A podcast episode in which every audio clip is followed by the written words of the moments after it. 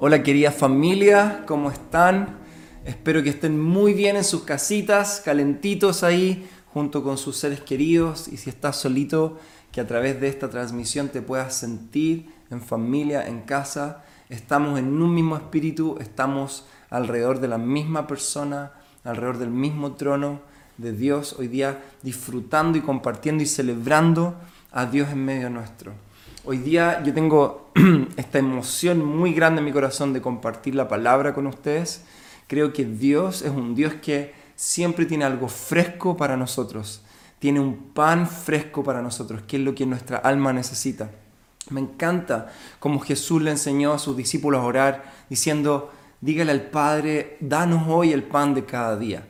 Y eso me, me habla de Jesús mostrándole a sus discípulos el corazón de Dios, diciéndoles, Ustedes no necesitan acumular lo de hoy día para mañana porque ese pan se va a, volver duro, se va a podrir, como le pasó a los israelitas en el desierto cuando trataban de guardar el maná o tomaban más de lo que necesitaban, porque Dios nos quiere llevar a un lugar de confianza y de dependencia en Él y saber que cada mañana sus misericordias se renuevan, sus palabras hacia nosotros hay algo fresco, hay algo nuevo. Y yo espero que esta palabra hoy día más allá de mi capacidad de poder transmitírtela a ti, sea para ti y para mí también una palabra fresca de Dios, del Espíritu, porque eso va a provocar vida en nosotros, va a provocar una transformación en nosotros, no va a volver vacía esa palabra de Dios hacia nosotros. Así que te invito que ahora tomemos 30 segundos sencillamente para practicar el detenernos delante de Dios, delante del Espíritu Santo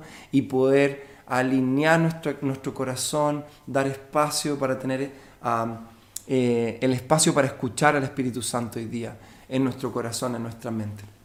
¿Okay? Te invito ahí donde estás, que si quieres puedas cerrar tus ojos, si quieres puedas extender tus manos, que de alguna manera nos, nos, lleva a recordar, recordar corporalmente nuestra postura de recibir, de, que somos hijos, hijas, esperando una palabra, algo fresco de nuestro Padre.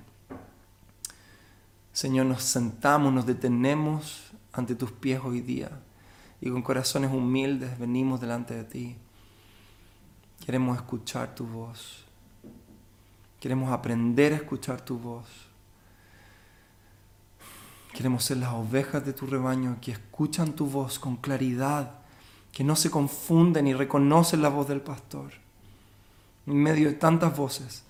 y no solo queremos ser aquellos que escuchan tu voz y la reconocen, sino que también queremos ser obedientes a ella e ir en pos de ella. Señor, dejamos de verdad a un lado toda distracción. Te pedimos que aquiete nuestro corazón, que allane nuestra tierra, Señor, que are nuestra tierra para que la semilla caiga en buena tierra y dé. Señor, no necesitamos un mensaje más, necesitamos escucharte a ti y conocerte a ti. En el nombre de Jesús. Amén. Amén, amén. Hoy quizás más que una enseñanza propiamente tal, voy a estar compartiendo con ustedes algunas ideas que hemos estado reflexionando y tratando de poner en práctica acá en casa. Yo creo que estas ideas en conjunto le dan forma a una exhortación de Dios para nosotros, a su iglesia, una exhortación que nos lleva como iglesia a posicionarnos y a entender nuestro rol en este tiempo como una voz profética en medio de estos tiempos, una voz que se levanta en adoración y en oración en medio de estos tiempos. Yo creo que esta exhortación nos lleva a entender la necesidad crucial de que como iglesia levantemos nuestra voz en este tiempo y seamos compañeros con Dios, partners con Dios, en crear ah, una, una, nueva realidad, en traer el reino de los cielos aquí a la tierra. de manera de introducción, y le he puesto un mini título que le puse Reseteo Global. quiero compartirte como una imagen que para mí ha sido muy recurrente en este tiempo y es una imagen que es muy eh, evidente cuando miramos hacia afuera, en, donde vivimos, etc. Pero también que es una imagen que el Espíritu ha puesto en mi corazón y que me sirve de alguna manera para orientarme en estos tiempos y ojalá lo sea para ti también. Y esta imagen es la de una calle en medio de una ciudad, en medio de una urbe, eh, donde ha habido tanto ruido, donde usualmente hay tanto tráfico, donde hay tanta, tanto estímulo, tanto pasando, esta calle se vuelve silenciosa, se vuelve tranquila. Particularmente yo me imagino a la intersección de Avenida Osa con Príncipe de Gales, con Tobalaba, que está ahí en la intersección de La Reina, con Ñuñoa, con Las Condes, que es un lugar de mucho ruido que yo tengo que atravesar usualmente para ir a la oficina, de mucha, muchos semáforos, muchos bocinazos, mucha distorsión. Y yo me imagino este lugar hoy día y me lo imagino muchísimo más tranquilo e incluso en el espíritu me lo imagino completamente vacío. Y yo creo que tú y yo hemos visto imágenes incluso en las noticias de lugares como Turquía, por ejemplo, donde aparecieron estas ovejas tomándose la ciudad. O acá incluso que llegaron animales de la precordillera que, que, se vieron atraídos por el sonido, se vieron atraídos por la calma. El, el humano dio algunos pasos para atrás y la vida salvaje empezó a tomar ese espacio. Y en el espíritu veo esta imagen, no solo imaginándome estos animales, sino que también vegetación y vida. Me imagino plantas saliendo de las grietas del pavimento, donde no debería haber vida natural, donde no debería haber vida fresca. Dios en este tiempo está permitiendo que se levante una nueva vida, una vida fresca. Y creo que esto representa también nuevas ideas, creatividad. Dios está restaurando la creatividad, nos está dando nuevas perspectivas en este tiempo y también está soplando nuevas formas, nuevas estrategias, nuevas formas en este tiempo. Este es un tiempo de reseteo global y de reseteo global de la iglesia también. Es un reseteo de nuestras formas, de nuestras liturgias, de nuestras prioridades, de nuestra adoración también.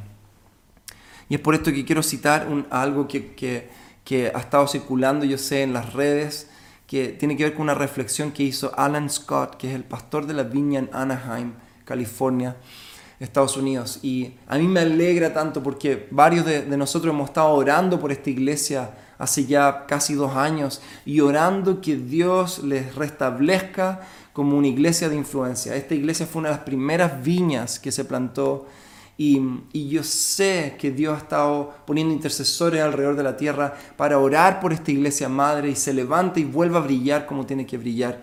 Y me encanta ver lo que está pasando a través de adoración, a través de enseñanzas, a través de compasión. Es una iglesia que está movilizándose para afectar su ciudad y las necesidades de su ciudad. Está cambiando la historia de su ciudad. Así que esto a mí me motiva, me anima, me enciende a fuego y quiero ah, y me, alegra hoy día poder estar eh, nutriéndonos, inspirándonos de algo que viene de allá. Uh, Alan Scott dijo, hay algo en este momento nacional que está reseteando los altares de nuestra vida se siente profundamente. Todo se ha desnudado. Es como una limpieza del templo. Dios está restaurando la adoración. Él está restaurando la adoración y reclamando la adoración en este momento. El reordenamiento de la adoración que anula las prácticas populares actuales de adoración, que ofende la industria de la adoración, que se deleita en aquellos que valoran el pacto, la intimidad sobre el comercio que tira fuera todo lo que no está alineado al corazón del Padre, que mueve la adoración desde el enfoque horizontal al vertical. Y Él se está refiriendo acá particularmente y culturalmente a un reordenamiento y una consagración de la adoración a su estado más puro, a una devoción a Dios, eh, a sacar el foco de lo comercial y de toda esta cosa que se genera alrededor de la adoración, pero que no es digno de adoración. Solo Él es digno de adoración y en este tiempo Él está limpiando y restaurando los altares de nuestra vida. Él está restaurando nuestras prioridades, Él está restaurando y dejando muy en claro lo que tiene que estar en pie, lo inconmovible que, tiene que quedar en pie y todas las otras cosas están siendo conmovidas en nuestra vida, como dice Hebreos. En este tiempo Dios está restaurando el altar de adoración de la iglesia y por ende las prioridades y por ende está trayendo también nuevas formas, nuevas estrategias que están al servicio del centro que es Él. No al servicio de una forma, de una liturgia, de una, de una tradición de siglos. Y eso para mí pinta el cuadro eh, eh, donde estamos. Y ahora te quiero hablar un poco de esta voz profética a la cual creo que Dios nos está queriendo llevar. Pero primero, antes, antes que tener una voz, tenemos que aprender a abrazar y amar el silencio. Antes que levantar una voz, tenemos que abrazar el silencio. Hay un llamado de Dios en este tiempo a unirnos al silencio, a unirnos al silencio, no escapar del silencio. Este silencio que si tú abres la ventana de tu casa hoy día, te vas a dar cuenta que es un silencio que predomina. Y este silencio muchas veces genera una angustia en nosotros porque hemos estado acostumbrados externamente e internamente a estar llenos de estímulos, llenos de agendas repletas de estímulos, llenos de quehaceres, llenos de información. Pero en este tiempo Dios está permitiendo que haya un reseteo, se limpie el lienzo y podamos en ese silencio no arrancar, sino que ir y abrazarlo y estar con él en el silencio. Por eso yo he estado practicando mucho esta disciplina en mi casa, el de sencillamente tomar mi café, mi té y sentarme y estar en silencio con Dios. Porque es en el silencio donde no solo lo exterior, sino que el ritmo interior de mi vida empieza a ajustarse y empieza a generarse espacio interior para poder escuchar la voz de Dios. Muchas veces alegamos o nos frustramos porque no escuchamos a Dios en nuestra vida pero esto no pasa muchas veces porque Dios no esté hablando, sino que no tenemos espacio para poder escuchar su voz. Y la voz del Espíritu Santo muchas veces es tenue, es suave, es delicada y es muy fácil de obviar en medio de tantos, tantas voces alrededor nuestro. El profeta Elías subió al monte y, y, vio pasar un terremoto y fuego y no estaba Dios ahí, pero cuando vino este silbido, este susurro apacible, ahí Dios le habló. En este tiempo necesitamos abrazar el silencio, necesitamos ofrecernos a nosotros mismos en silencio a Él, pasar tiempo sencillamente callados en su presencia. Para mí, yo me imagino que para Dios mi silencio es de mucha honra y lo valora probablemente más que 5 o 10 canciones que cante, porque a mí me encanta hablar, me encanta llenar todos los espacios y si tengo un espacio libre en el día lo quiero llenar con cosas. Y eso es mi afán y ese es mi sentido de control. Pero en este tiempo estoy aprendiendo a ofrecerme a Dios en silencio. El silencio externo que estamos viendo tiene que ver con la dimensión espiritual a la que Dios nos está llevando también en nuestro interior. Ahora, desde el silencio, si estamos en comunión con el Espíritu Santo, naturalmente se va a levantar una voz porque en el silencio reconocemos e identificamos la voz de Dios en nuestra vida y desde ahí nosotros empezamos a responder y hacer un eco de esa voz. Empezamos a levantar adoración en espíritu. Empezamos a levantar oración e intercesión guiadas por Él, comandadas por Él. Empezamos a percibir y a entender cuáles son los impulsos y, las cosas que están en el corazón de Dios. Y desde ahí nosotros nos unimos a su corazón y empezamos a adorar en ese sentido, empezamos a orar en esa dirección, empezamos a interceder por las cosas que están en su corazón. Y desde ahí es que se empieza a levantar una voz profética. Y quizás tú me dirás, ¿por qué eso profético no lo entiendo mucho? O quizás incluso tú tienes, como a mí me pasó en algún momento, quizás cierto recelo hacia lo profético. Y como muchas cosas y muchos dones han sido mal usados en la historia por la iglesia, por los humanos, por, por nuestra propia falla, nuestro deseo de poder o nuestro deseo de manipular, lo que sea, esto no quita de que hemos sido llamados y en nuestro diseño está ser un pueblo profético. Hemos sido hechos profetas para la tierra, sacerdotes sacerdotisas, reyes, profetas sobre la tierra, que anuncian las bondades de aquel, de Él, que anuncian la voluntad de Dios, que anuncian el reino venidero hoy aquí en la tierra, que traen la realidad del cielo a la tierra. Y eso es lo que quiero hoy día explicarte. Parte de lo que profecía es, en gran parte en realidad, es escuchar la voz de Dios. Por eso es que el profeta y, nosotros, cuando me refiero a profeta, no estoy hablando necesariamente del oficio profético, sino que estoy hablando de todos nosotros que tenemos el espíritu de profecía, que el Espíritu Santo en nosotros. Todos nosotros debemos aprender a escuchar primero la voz de Dios para luego levantar una voz y a través de ella veremos que Dios, por su poder creativo, genera una nueva realidad. Este es el poder profético, ese es el poder profético de la adoración y la oración.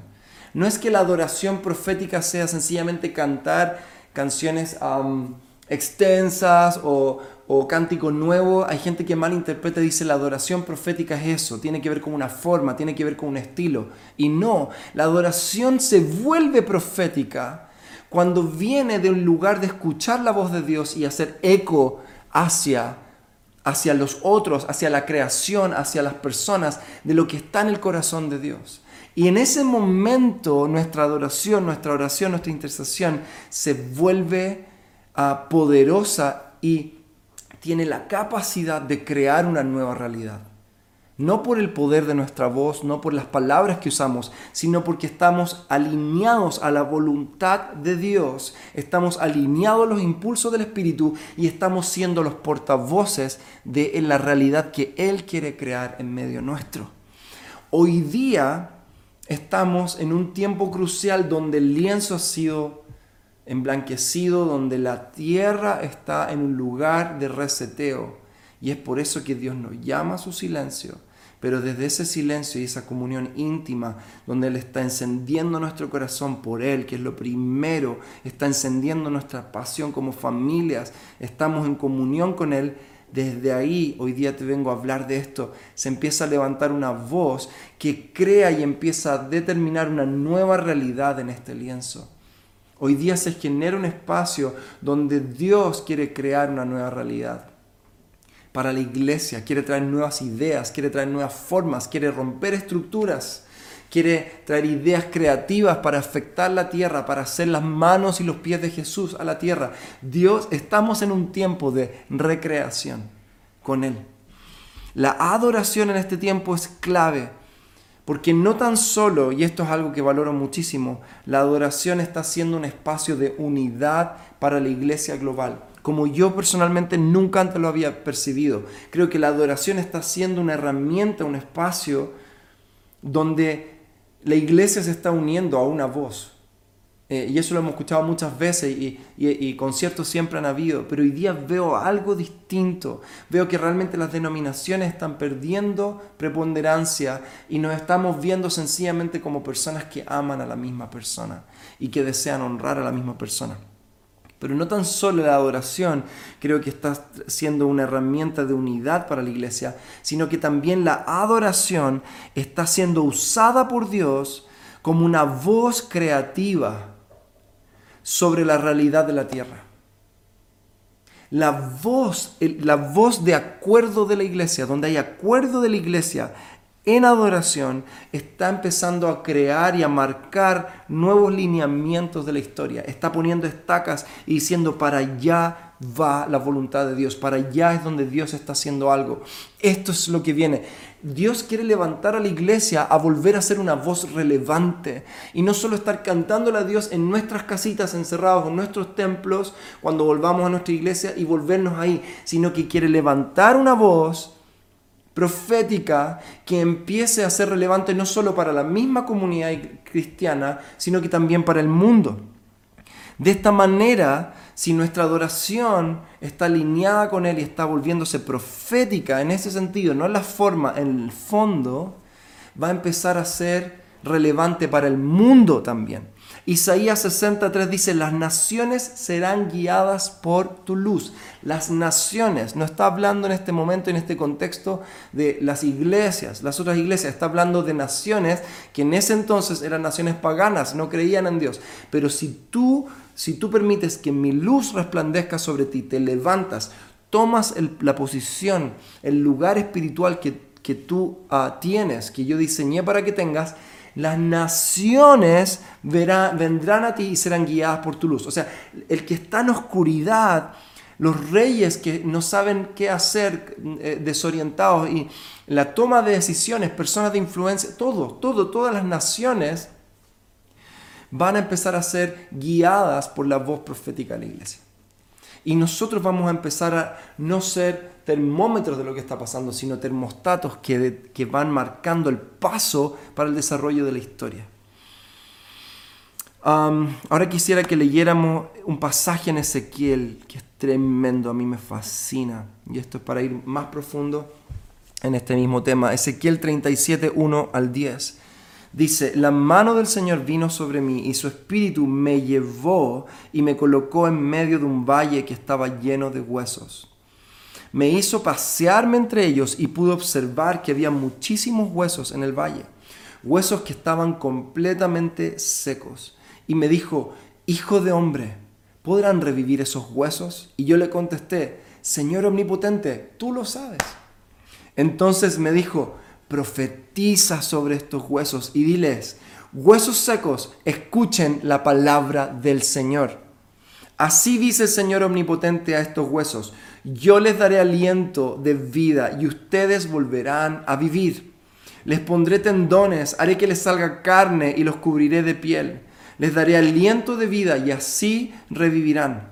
Entonces sabrán que yo soy el Señor. Tal y como el Señor me lo había mandado, profeticé. Y mientras profetizaba se escuchó un ruido que sacudió la tierra y los huesos comenzaron a unirse entre sí. Yo me fijé y vi que, y vi que en ellos aparecían tendones y les salía carne y se recubrían de piel, pero no tenían vida. Entonces el Señor me dijo, profetiza, hijo de hombre, conjura al aliento de vida y dile, esto ordena el Señor omnipotente Ven de los cuatro vientos y dales vida a estos huesos muertos para que revivan. Yo profeticé tal como el Señor me lo había ordenado, y el aliento de vida entró en ellos. Entonces los huesos revivieron y se pusieron de pie. Era un ejército numeroso. Wow, wow, wow, wow, wow. Creo que esta es una palabra para la iglesia creo que esta es una palabra para la iglesia en Chile, una, palabra para la iglesia global. Dios está levantando a hijos e hijas para que profeticen sobre la iglesia a nivel mundial. La iglesia que muchas veces ha llegado a ser como este valle de huesos. Los huesos hablan de estructuras, para mí. En realidad esto es mi interpretación. Hablan de estructuras, pero estructuras viejas, que sin carne, sin huesos, sin, el aliento de Dios, no tienen vida, no pueden hacer nada, no tienen un impacto. y voy a ir a este punto, que eh, cambié el orden, pero no importa. Estos huesos hablan de estructuras y Dios quiere que hablemos sobre esos huesos para que estos huesos se reúnan y formen nuevas estructuras. Es un tiempo de reestructuración para la iglesia a nivel global y creo que Dios está levantando personas para profetizar en esa dirección, nuevas estructuras. Creo que los tendones, que son aquello, dice, que son los tejidos que conectan el músculo a los huesos. Dice, los tendones sirven para mover el hueso, para mover el hueso y la estructura. Yo creo que Dios está queriendo traer un fuerte sentido de unidad, de comunidad, eh, como estos tendones que hacen que la comunidad tenga movilidad, se mueva. Las estructuras sin comunidad, sin sentido de comunión, verdadera comunión espíritu, nuevamente son sencillamente estructuras Ah, y por eso creo que también la adoración es tan clave. La adoración está generando tendones a la iglesia, le está dando unidad a la iglesia de movimiento. No se está sacando de allá, allá estás tú, allá, sino que la adoración está siendo, provocando unidad en comunión y nos está dando como un sentido de, de somos uno. Y creo que la carne, la carne por la que dice ahí que vino carne, ah, tiene que ver con Dios está queriendo ver crecimiento, desarrollo y madurez en la iglesia. Dios está, ya no quiere una iglesia fraquita, con, con, poquita carne, con poquita contextura, con poquita intimidad, con poquito conocimiento de la palabra. Dios está llevándonos a ser un cuerpo robusto, robusto, que se desarrolla, que crece sanamente. Y la piel para mí habla de sensibilidad.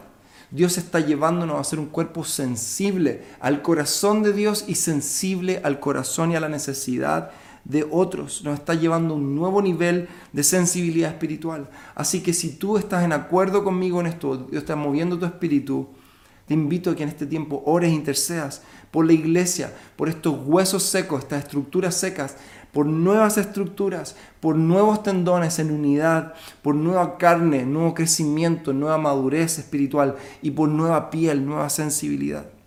Ahora, hay acá algunas cosas que quiero resaltar. Uno, esta frase al comienzo, estas palabras que dice, y su espíritu me llevó, y su espíritu me llevó. Dios tiene que llevarnos. Nuevamente, esto no se trata de lo que yo voy a orar, yo voy a decir, es ir a Él en silencio, es presentarnos a Él. Dios tiene que desde ahí guiarnos. Adoración e intercesión sin la guía de su Espíritu es como salir corriendo con toda fuerza, pero hacia el desierto, y darnos cuenta que rápidamente nos quedamos sin aliento, sin fuerzas y desfallecemos. Por eso es que oración o adoración se vuelve tan árido porque nosotros tenemos una cierta cantidad de palabras en nuestra mente, tenemos una cierta cantidad de ideas de lo que Dios pueda querer. Pero Dios nos está llevando a aprender que intercesión, ser una voz profética en adoración, primero es ser llevados por su espíritu, ser atraídos por su espíritu y desde ahí empezar a declarar lo que Él nos dice que declaremos. Dile a estos huesos secos que se levanten y se unan. Y ahí empieza el poder profético a través de nuestra voz. Esto, otra cosa que subrayo dice, me dijo, profetiza sobre estos huesos secos. ¿No es acaso un misterio que Dios pudiendo declarar estas mismas palabras sobre estos huesos, le haya pedido al profeta Ezequiel que él profetizara? Este es un misterio, pero Dios quiere traer vida a través de nuestra voz. Dios quiere crear una nueva realidad en este tiempo a través de nuestra voz. Y por último, dice, este, retomo este pasaje, esta parte del pasaje dice, profetiza hijo hombre, conjura el aliento de vida y dile, esto ordena el Señor omnipotente, vende los cuatro vientos y dale vida a estos huesos muertos para que revivan. Aquí la palabra viento, acá la palabra viento es la palabra original, es, el texto original es ruach, que es el aliento, es el soplo de Dios, es el mismo aliento y soplo que hizo que la creación apareciera y cobrara vida, que lo que estaba muerto viviera, que lo que estaba desordenado se ordenara. Este es el poder creativo del Espíritu Santo a través de la profecía. Hay un poder creativo. No solamente decimos palabras que esperamos que ocurran, sino que hay un poder creativo porque estamos eh, soplando el ruaj de Dios. El Espíritu Santo está trayendo esa misma vida creadora a través de nuestras palabras. Este es un tiempo para, como un paréntesis, para declarar, para traer el reino de Dios sobre la enfermedad, sobre las personas que hoy día están luchando con este virus. Sopla sobre ellos en tu oración e intercesión. Sopla el aliento de Dios que trae vida donde hay muerte, que trae orden donde hay desorden. Sopla, párate en la autoridad que Dios te ha dado. No se trata de cuán bien tú ores o cuán articulado tú ores o cuánto sepas de la Biblia o cuánto tiempo lleves en la iglesia. Se trata de si tú estás dispuesto a posicionarte en un lugar de intimidad con Dios, en un lugar donde escuchas el corazón de Dios y una vez que lo escuchas y reconoces su voz, estás dispuesto a ser un profeta para la tierra, estás dispuesto para a declarar y a profesar las palabras de Dios que traen su reino en este tiempo. El lienzo ha sido sacudido, la tierra ha sido sacudida. ¿Quién quiere ver a Dios dibujando en este tiempo una nueva realidad en nuestras ciudades? Este es el tiempo para orar por nuestras autoridades, para orar por, por el sistema de educación. Este es el tiempo. Yo no sé qué es lo que Dios va a poner en tu corazón o va a poner en el mío, pero creo que es tiempo de abrir las ventanas de nuestras casas y empezar a orar hacia afuera, empezar a adorar, empezar a crear.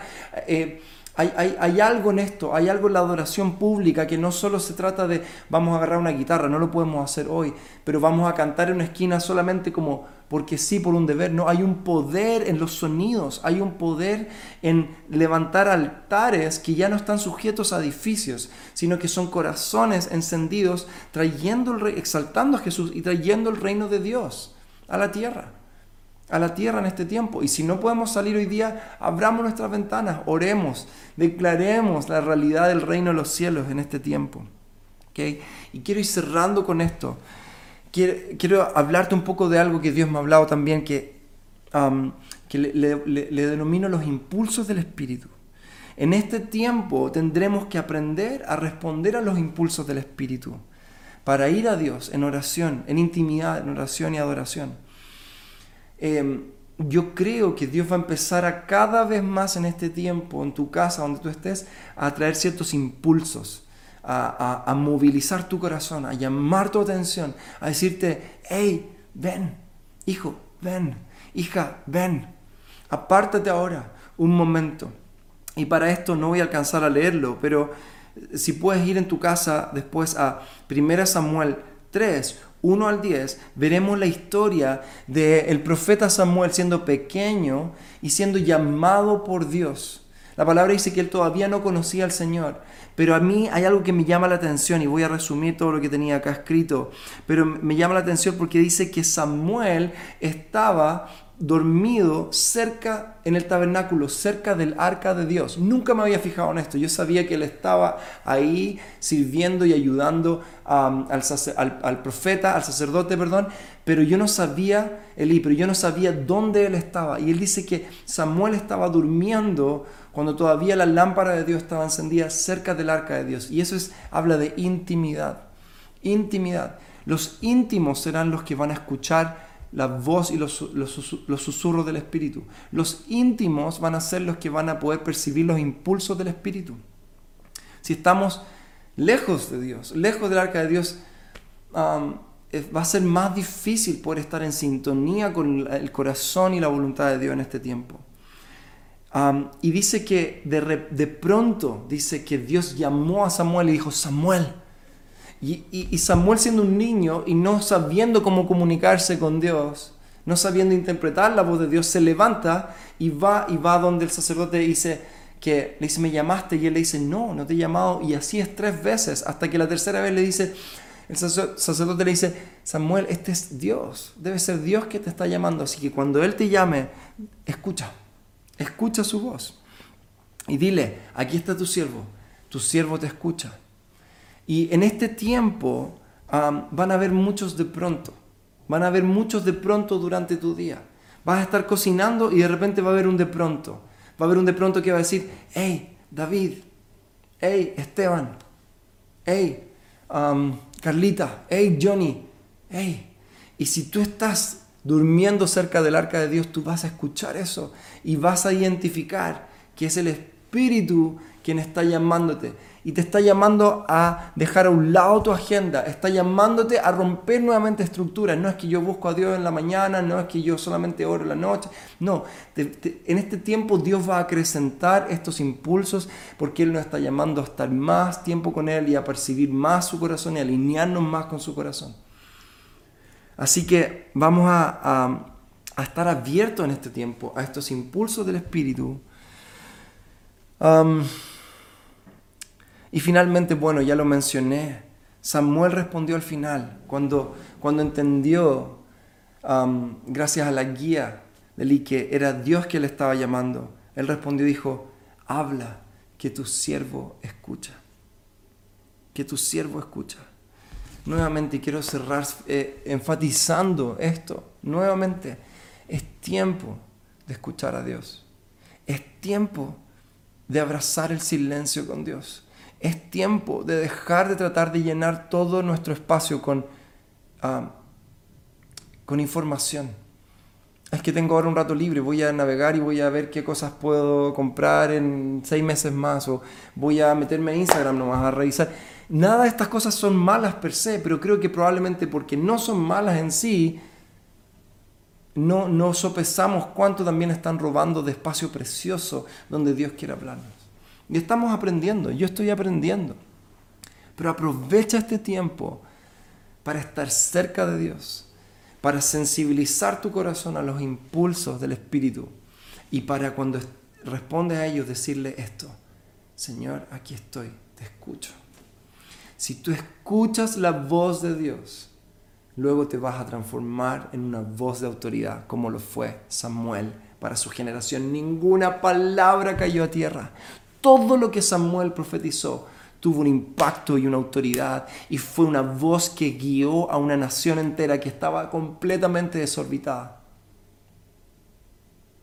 Si nosotros escuchamos los impulsos de Dios, callamos y empezamos a identificar la voz de Dios y desde ahí nos paramos en la autoridad que Dios nos ha dado y empezamos a hacer una voz profética en adoración y en oración en este tiempo, vamos a ser un faro en medio de la oscuridad. Vamos a ser una iglesia que resuena, que influye y que marca la pauta y que no solo le dice a sus propios feligreses, sino que a la ciudad entera, por aquí va la cosa, por aquí Dios se está moviendo, por aquí vamos. Y, y las naciones serán guiadas por nuestra luz. Te invito a que oremos hoy día.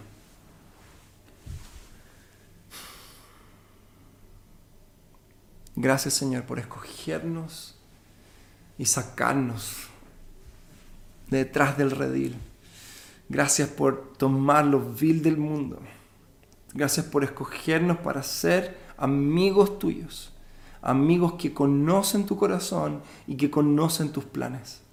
Señor, te doy gracias por ponernos llamarnos a un lugar de tanta honra y privilegio. Queremos cada día más estar atentos a ti, a tu agenda y a tus intenciones para la tierra. No queremos ser espectadores, queremos ser copartícipes contigo, queremos ser um, quienes, quienes llevan tu reino y co-crean una nueva realidad contigo, Señor. Queremos, queremos ser profetas en esta tierra, queremos ser reyes que gobiernan esta tierra, queremos ser quienes sirven, queremos ser agentes activos en este tiempo. Y hoy día activa la oración y la adoración en nuestra iglesia. Activa la Señor, fuera de cualquier estructura, cualquier límite de una reunión, cualquier límite de una liturgia. Hoy día ya los templos, los edificios no definen nuestra vida de oración. Señor, tú has sacudido el lienzo, restaura el altar de adoración y oración en nuestros corazones para que podamos experimentar tu presencia y el poder de tus palabras sobre nuestras vidas y la vida de otros. En el nombre de Jesús. Amén. Que Dios te bendiga mucho. Nos estamos viendo prontamente. Chao.